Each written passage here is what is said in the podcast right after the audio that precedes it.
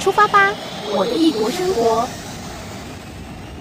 听众朋友们，在今天的节目当中呢，我们又再次请 k a s e y 来跟我们聊聊她的异国生活。k a s e y 好，嗨，大家好。今天呢，我们要来聊当初 Casey 要飞去英国订机票的时候，其实。查询了很多的航班，对不对？没错。那当然，大家都希望说能够订到越便宜的机票越好。那时候是有呃怎么样子去思考这方面的这个问题呢？呃，其实我一开始就是订机票的时候考虑到蛮多，一个是呃我要订哪一家的呃哪一个航空公司的机票。然后再来就是我要订的是直飞的还是转机的，还是会会会需要转机的机票。然后再就是我要订什么时候的机票，因为嗯，我其实嗯学校没有特别规定说你要什么时候抵达学校，所以那时候呃因为学校给我们呃开放宿舍入住的是是非常不确定的，所以我是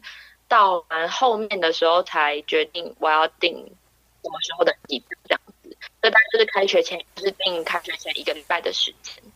哪一家航空公司的话，我一开始其实是挑选阿联酋，因为阿联酋是嗯大部分嗯来的就是学生会呃选择的航空公司，就是它飞的稳定，它的那个服务品质又很不错，再加上它的那个。行李的上限好像也是挺不错，所以我一开始呃就是选阿联酋，但是因为呃如果是选阿联酋的话，转机的地方是在阿拉伯，就是阿拉伯世界的那那个地区的话，是你飞到英国去要呃隔离，然后我不想要隔离，所以最后我选的是新加坡航空。OK，那新加坡航空的话，嗯，就是需要转机，因为当初直飞被取消的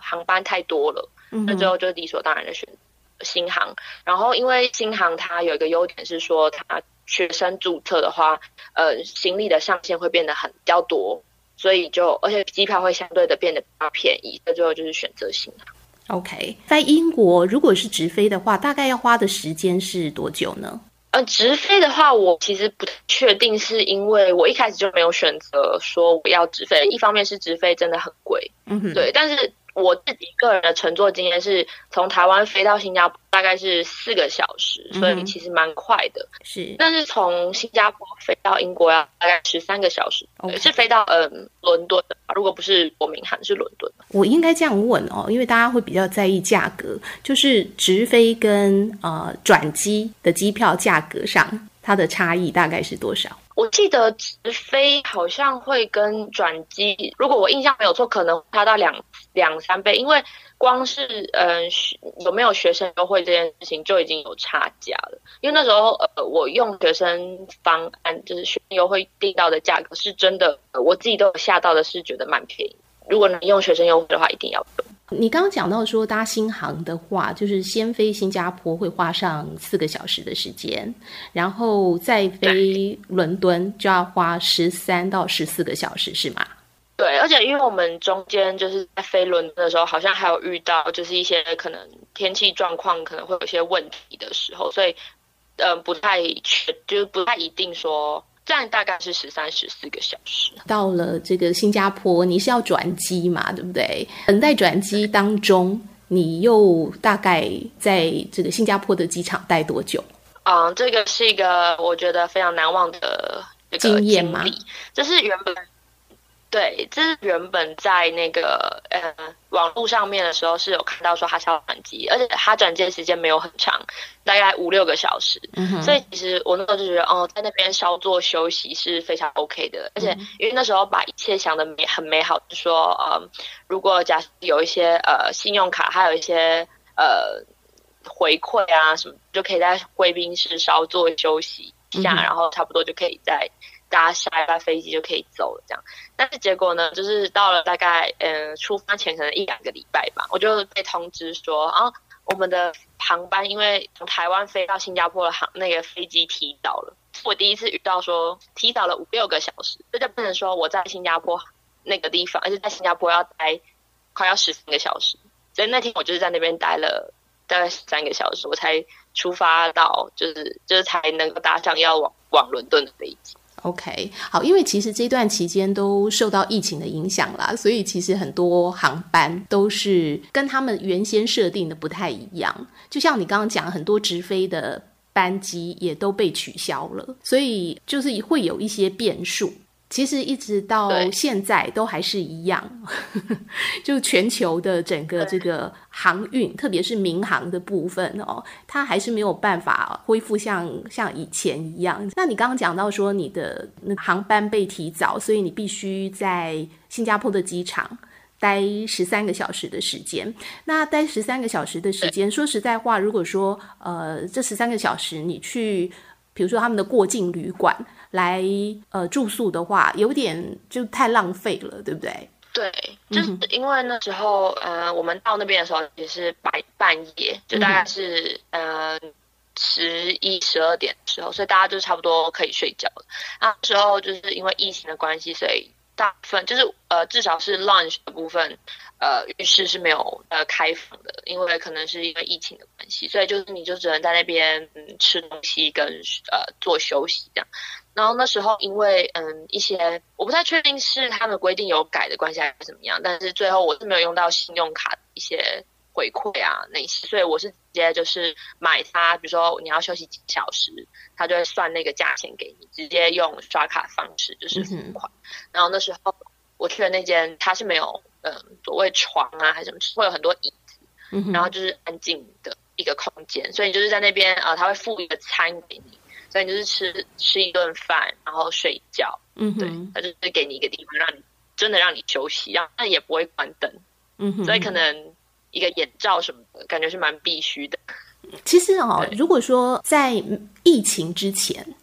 一般我们来讲这个 launch 就是我们讲机场的贵宾室啊、哦，它是会有 shower，好、就是会有淋浴间，让大家可以去做一些梳洗这样。然后它的公餐应该也不会只是一个 set。好，呃，它会是有点类 buffet，但是当然那种呃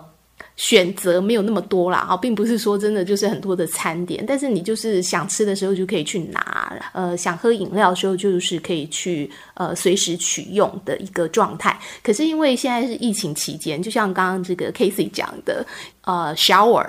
基本上不开放，对不对？然后它也没有那种所谓这种小 buffet 可以让你去。呃，想吃东西就去取餐，对不对？呃，因为新加坡的，就是新加坡机场是非常大，所以他们好像也有分，就是一些什么，嗯，旅馆啊，或者是一些贵宾室，好像都会有，就是分布在不同的地方。嗯、那我去的那个是，呃，离我，我觉得算是离我要就是，呃，登机的那个航厦比较近的，嗯、然后又离我下飞机的那个地方不远的，所以我就直接选那个地方。但是我不太确定说，呃。其他的贵宾室有没有呢？嗯，对，有没有小 buffet 使用？对对，OK。但是还有另外一个地方是说，除了你你能去休息以外，其实你也不能去其他地方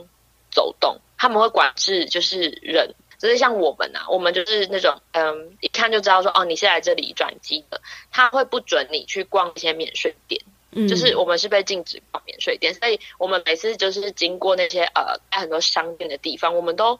很。战战兢兢，就是只能用瞄的啊，然后就走过去。虽然我不太确定说真的进去买会怎么样，因为其实那些店都有开，嗯、然后只是呃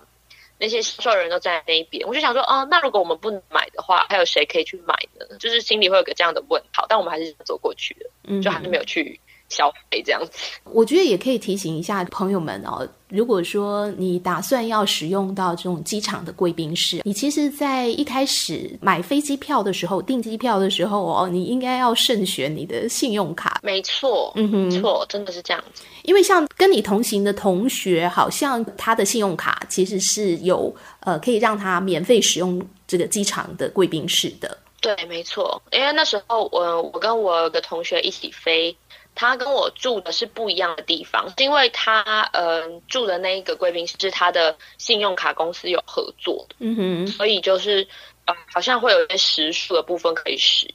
所以他就不用呃花钱去去买，这样、嗯、就不用花钱在贵宾室休息，但我就需要。对，因为呃一开始你所选择的信用卡。没有提供这方面的一个优惠啦。的确，大家就是在办信用卡的时候，如果你是一个经常会呃出国的人哦，或者是说你在旅行的时候也会碰到这种转机的一个状况，那最好就是要有一个可以使用贵宾室的一个优惠会比较好。加各家银行他们的信用卡都会。有些人是强调什么现金回馈啊，那有些人呃是强，他可能这一张卡就是呃 for 那些那些所谓 frequent flyers 啊，就是经常会坐飞机旅行的，那就会有里程的累积，或者是说呃就是可以来免费使用这个贵宾室等等哦，这些大家都可以查清楚之后，这样其实你在。使用机场贵宾室的时候，你就省下一笔钱，这样子。那也是你第一次使用机场贵宾室嘛，对不对？没错。嗯哼，你觉得你有休息的算是舒适吗？还是？嗯，我觉得那个地方是因为我到。的时候，其实我有先在附近选择说到底要去哪一个贵宾室，然后最后到的时候，其实已经有跟我可能应该大部分都要跟我一样飞往英国的一些学生，他们已经占据了一些就是呃比较好休息的位置，嗯、所以我就就只剩下一些椅子。那那些椅子的话，就是要大不大，要小不小的，所以睡起来我觉得没有到真的呃可以很放松。嗯，所以就是吃完。就是他给的便当吗？之后，然后我就休息。但我觉得这时候就是眼罩，真的觉得大家可以戴个眼罩，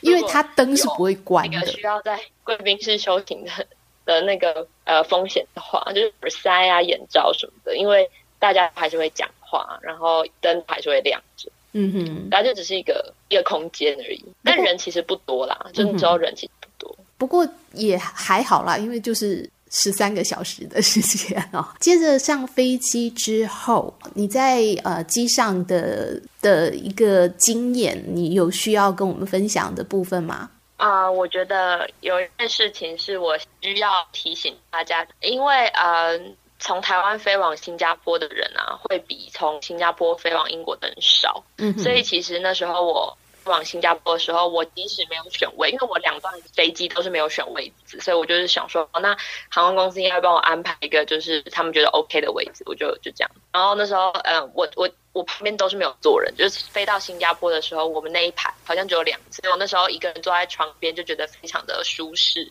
然后走动起来也都非常的方便，就没有问题。但是呢，嗯、我们从新加坡飞往英国的时候，就是其实那一架飞机的。呃，经济舱是没有坐满的，就大概前四分之三到二分之一是有坐满人，而且他们，我以为他们会因为疫情的关系会，比如说排个间隔什么的，但没有，他们是前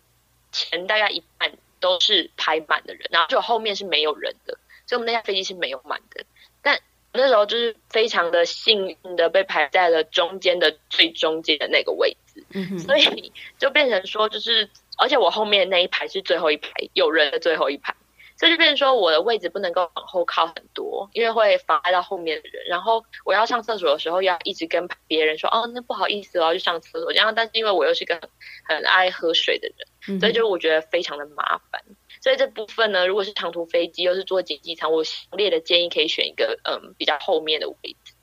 而且因为嗯那一天就是非常幸运的，就是有一位小婴儿，一个小婴儿在第一排的。的座位一直哭泣，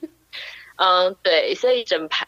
对有点不堪其扰。所以那时候虽然我坐的是靠后面的位置，我还是就是很想一直被他的哭声所打动，这样就一直流泪，就是这样子。所以如果再给我一次机会，我一定会选后面的位置，嗯、然后让自己舒服。OK，好，对啦，没错啊。对于这种长途航班来讲，好的位置。真的很重要，这会影响到说你整趟飞行的一个舒适度。真的，你当时不知道要选位置吗？还是说我是真的不知道，因为那时候第一次就是订机票，然后我觉得坐靠走道或靠窗都没有关系的人，嗯、所以我就觉得嗯，那就交由就是航空公司为我做最好的安排。殊不知那完全不是一个最好的安排。如果是这样的话，我绝对会选往后面的位置，因为像你旁边都没有人，没有人的话坐起来真的会比较舒服。嗯哼，这个也是大家如果说呃有机会搭这种长途班机的时候，可以去思考的一个问题。OK，好，今天我们就先跟 Casey 聊到这里，下一次应该就会开始来进入你到了英国之后的生活了。OK，谢谢 Casey，谢谢大家，拜拜，拜拜。